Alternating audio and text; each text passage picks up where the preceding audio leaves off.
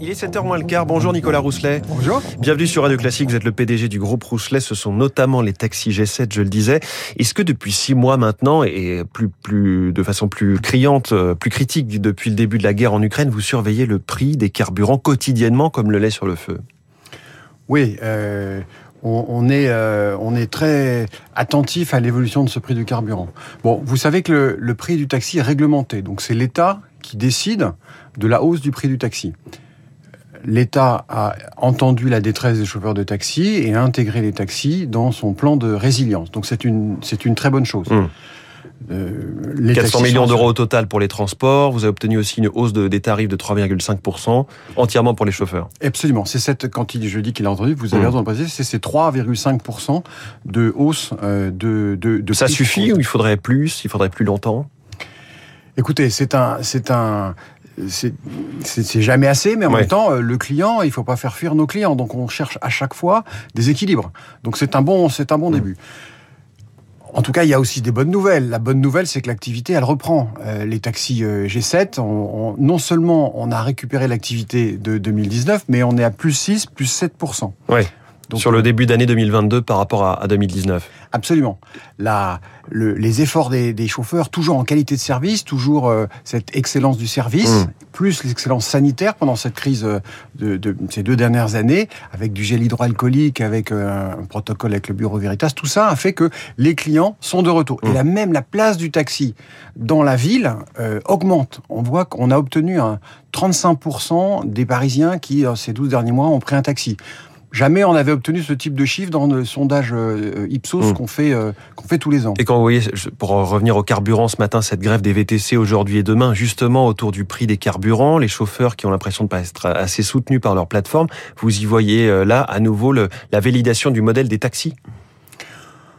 En tout cas, euh, le tarif réglementé, nous, c'est une discussion avec l'État. Mmh. Les, les, nos concurrents, ils peuvent augmenter les tarifs autant qu'ils le souhaitent. Le oui. tarif n'est pas réglementé. Nous, on a un taximètre, ça protège le client, ça protège le chauffeur, et c'est une discussion avec l'État qui a donné lieu à cette petite euh, augmentation de 3,5%.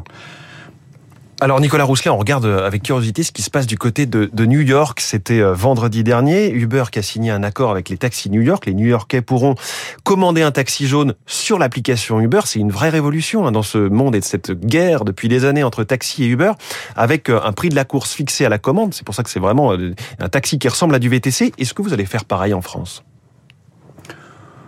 D'abord, c'est pas une nouvelle. Ça fait longtemps que euh, notre concurrent essaie de récupérer des taxis. Bon derrière, les réactions, les premières réactions qu'on a pu voir des taxis new-yorkais, euh, ils sont pas du tout contents. Bon, mais c'est une autre philosophie. Vous savez que nous, on est en permanence à discuter avec les chauffeurs. On a eu 400 heures de réunion depuis le début de la crise euh, sanitaire. Mmh. On les écoute. Hier, ça vous intéresse pas un partenariat avec Uber à ce stade?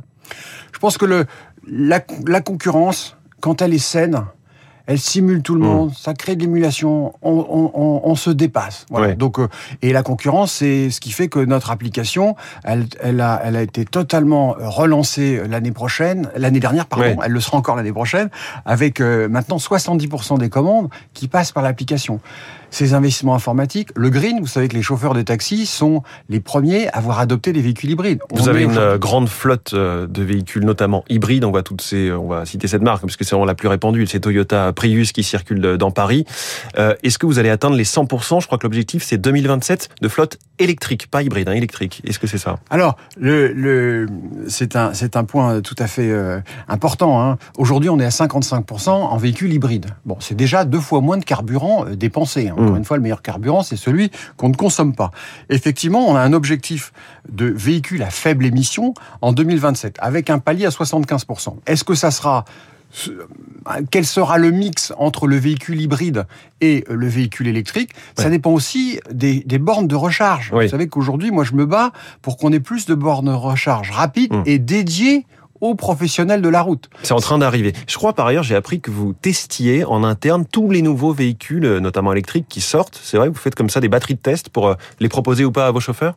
Oui, c'est, c'est, on doit, nous, G7, pour les chauffeurs, pour aider les chauffeurs, c'est une de nos deux missions, hein, comme la mobilité mmh. pour tous, on doit essuyer les plâtres. Et effectivement, on, on, on, exploite 800 euh, licences de taxi, on passe notre temps à essayer les nouveaux modèles. C'est, important. Et à se battre pour avoir des installations. On va aussi essayer sans doute des véhicules à, à hydrogène, à pile à combustible dans ouais. les prochaines euh, semaines. Autre mouvement en marche, et vous réunissiez hier vos troupes au Palais des Congrès hein, pour mettre l'accent notamment sur l'accessibilité aux personnes handicapées, 120 véhicules équipés il y a deux ans, 200 aujourd'hui. On peut se dire aussi que 200 sur 13 500, on a encore euh, un petit peu de progrès à faire oui, il faut. Pour la G7, c'est vraiment dans son ADN. Cette mmh. mobilité pour tous et pour ceux qui n'ont pas la chance que nous avons.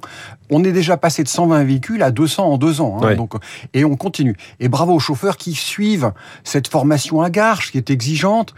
Vous savez qu'on a une nouvelle égérie pour nous aider dans ce combat, Charlotte Fairbanks, qui est un, un, des, un des qui, est, qui, a de bonnes chances de, de qui participe en, en, en tennis fauteuil oui. au JO de 2024 avec des vraies chances de, de, de, de victoire. Donc euh, c'est un combat euh, très important. La mobilité pour tous, les personnes à mobilité réduite, on doit mieux s'occuper d'eux. Bon, et on retient notamment ce chiffre ce matin avec cette interview, un 7% de croissance entre euh, voilà le début 2019 et ce début d'année 2022. Merci beaucoup Nicolas Rousselet, PDG du groupe du même nom, invité du Focus Eco de Radio Classique. Bonne journée. Merci. Il est 6h51, la grande barrière de corail peut-elle survivre? C'est la question à laquelle Baptiste Gabory va répondre dans un instant.